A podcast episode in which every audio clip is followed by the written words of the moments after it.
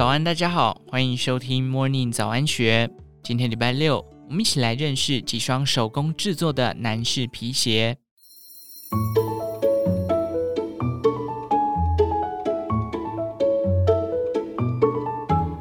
皮鞋是男士鞋柜中的必备单品，工法繁复的顶级手工鞋，过去是贵族身份地位的象征，到了现代更彰显了个人的品味。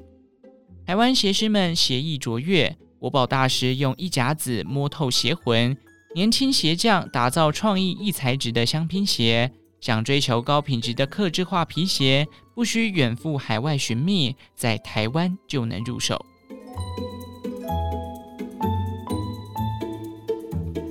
十五岁开始学做皮鞋，如今已过古稀之年的刘明龙，是有一甲子制鞋经验的国宝级大师。他也是描述台湾鞋业兴衰的电视剧《雨后骄阳》的主角原型人物。他在业界有个宛如武侠小说中的侠士封号“刘一刀”，意指他在裁皮时能在手腕悬空、刀子不离开皮革的情况下，一气呵成，一刀成型，割削出完整的鞋底。至今无人能出其右，也因此获得了美名。身为南投人，住在集集山区的他。国中毕业后，到彰化园林的龙发皮鞋店向师傅林根火拜师学艺。他认真勤学，几年后便出师。当兵后，他选择离家北上，辗转在台北中山北路的多家鞋店持续学艺与精进卖鞋技巧。后来开店自立门户，也练就了今日精湛的制鞋本领。今年七十八岁的刘明龙已入行超过一甲子时光。来到位于三重的制鞋老工坊，牌架上陈列的定制鞋楦模型，一捆捆备用皮料成堆交叠。这里是属于他的皮鞋王国。坐在特别为制鞋师设计、约三十公分高的藤编工作椅凳上，他解释：一双鞋至少需要三位以上的师傅制作，比如开发鞋楦有开模师，还有鞋面设计师、鞋底制作师、车线师等，各有专精与分工。然而，经过数十年的自我锻炼，刘明龙早已将整双鞋子从无到有的每个制作工序学到手，成为全方位的制鞋师傅，能够掌控每道工序的衔接，而且毫无落差。光是精湛的手艺还不够看，多样皮质可选择也是定制皮鞋的迷人关键。除了价格亲民、最多人选用、触感细腻的小牛皮。欧洲百年皮料厂出产的顶级西德文牛皮，用镭射雕刻处理的迷彩文牛皮外，还有鸵鸟皮、大象皮和袋鼠皮等等，更有因为工法繁琐、取得不易，做一双鞋至少要价五万元起跳的美洲鳄鱼皮鞋。不同皮革纹理也能展现穿着不凡的品味。刘明龙还能根据特殊要求刻制化设计，像奈斯集团二代。国票金董事陈冠洲就请师傅以立体雕刻工艺做出假绑带皮鞋，免去绑鞋带的不便，穿脱更为方便。经过一九八零九零时期台湾鞋业的黄金时代，尽管手工鞋客群正在逐渐减少，年纪渐长的刘明龙仍然坚持守住老师傅教给他的一身功夫。而跟随父亲在旁学习的二代刘浩伟感叹地说。希望自己能将爸爸的制鞋工艺传承下去，让手工皮鞋的老技法不会因为时代而消失在历史的长河里。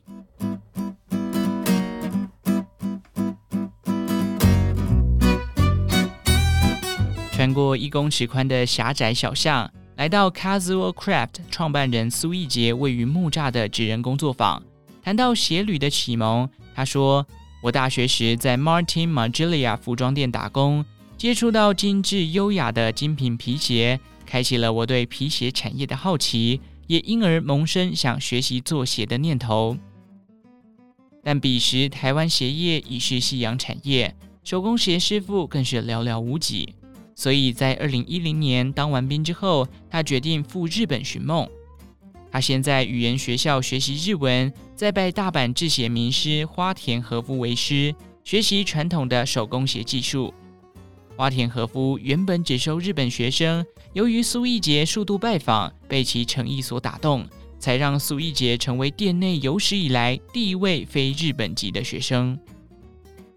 手工制鞋工序一环扣着一环，一个步骤都不能出错。日式传统制鞋工艺更是以严谨细腻出名，连缝鞋的蜡线也要自己烧蜡搓线。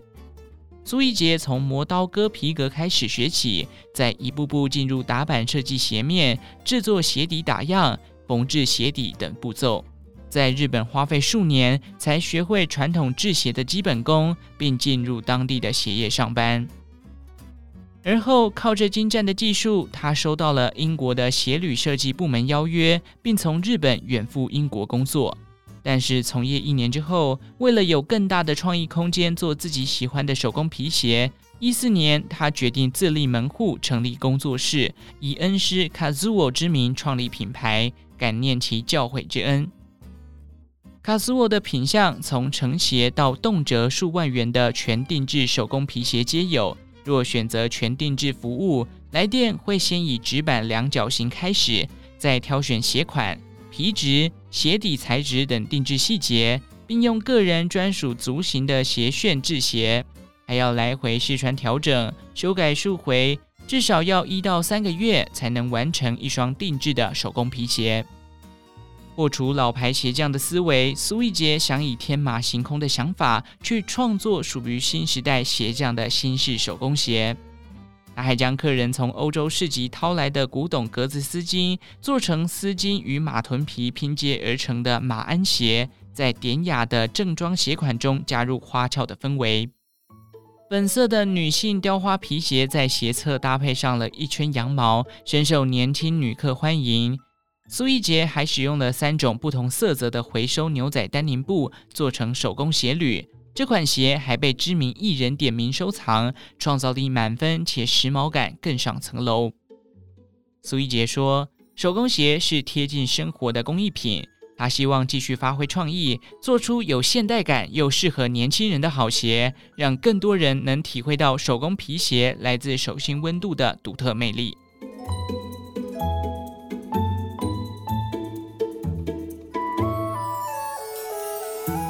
藏于闹中取静的信义区巷弄里，有大片落地窗的 Glatzia 是预约制的手工鞋工作坊。据浪漫艺术灵魂的创办人涂家伟说，Glatzia 是恩典之意，同时也包含我姓氏的第一个字母 T。我认为这些制作皮鞋的皮料都是世界给予创作者的宝藏与恩典，希望能心怀感恩地使用它。”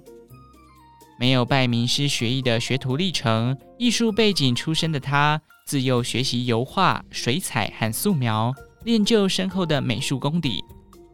在复兴美工毕业之后，进入平面与广告设计公司担任美术设计。二十九岁那一年，因参加皮革制作体验课程，爱上了这项工艺，因而开始到处参访台湾、上海、日本等国内外皮革制鞋工坊。进一步了解各种皮料特性与学习手工皮鞋的工艺。这里所出品的鞋不像其他师傅使用从皮厂购买的现成皮件，该品牌鞋上皮料的色彩皆由涂家伟手工上色，因此能够根据自身创意让色彩有不同的渐层变化。而上色最重要的是色彩均匀度，不管是渐层紫、酒红、金属色。草青色都难不倒他。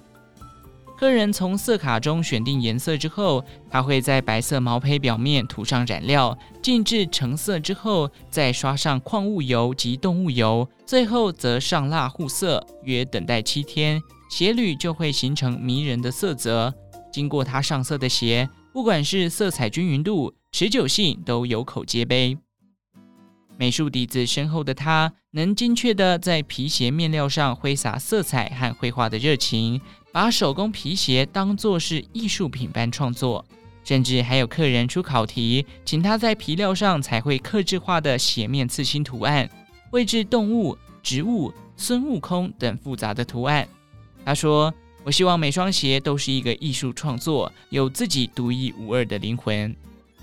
透过一双双艺术性与质感兼具的手工皮鞋，涂家伟渐渐做出口碑，连电影《当幸福来敲门》的主角原型华尔街富豪克里斯·葛德纳都在一九年找上他，定制了烟草棕与黑色的小牛皮切尔西靴。涂家伟把每双手工皮鞋当作自己的孩子般呵护，不只有专属木质鞋撑，还开创了终身皮革养护服务。他追求完美的艺术家个性，让鞋履化身成为了艺术品。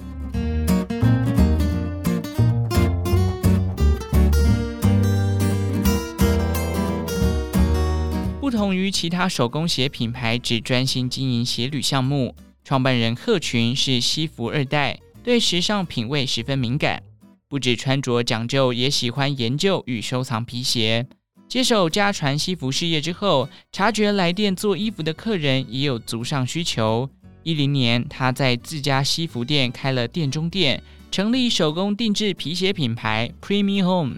让有正装需求的客人一次购足从头到脚所需的身装单品。他解释，店名是法文“高级男士”之意，希望这品牌能展现高贵优雅的品味。虽是店中店的形态经营，但鞋履品质不马虎。鹤群光买皮料、模具等设备就投入超过五百万元，使用的皮革也都是顶标级别，从皮质细腻光滑的小牛皮、鸡皮。到意大利顶级皮革厂产出的博物馆小牛皮，光泽度高，油脂饱满。此外，为了深究鞋艺，他更远赴南法小镇亚维农，透过亲友介绍，跟着当地的老鞋匠在工坊学习手工制鞋技艺。出品的每双鞋都坚持使用费时费工的手工固特异制鞋法。这个工法始于十八、十九世纪，将鞋大底透过车缝线缝制在鞋中底的沿条上。不止加强鞋子耐穿度，也确保日后修理换鞋大底更容易。且经过岁月磨合后的鞋底还能贴合穿着脚型。一双使用固特异制鞋工法制造的鞋，还可透过更换新的鞋大底来延长寿命。在过往更是豪门贵族才享有的身份地位象征。手工定制皮鞋技法繁琐费工，一个月最多只能制作十双。全年产量不到两百双，买鞋的也大多是老顾客，甚至有人一次就花数十万元定制三双鞋。贺群说：“我觉得品质比数量重要，来买我的鞋算是臭味相投，因此产量少没关系，品质要做到最好，才对得起老主顾。”以上内容出自《金周刊》一三八八期，详细内容欢迎参考资讯栏下方的文章连结。最后，祝福您有个美好的一天。我们下次再见。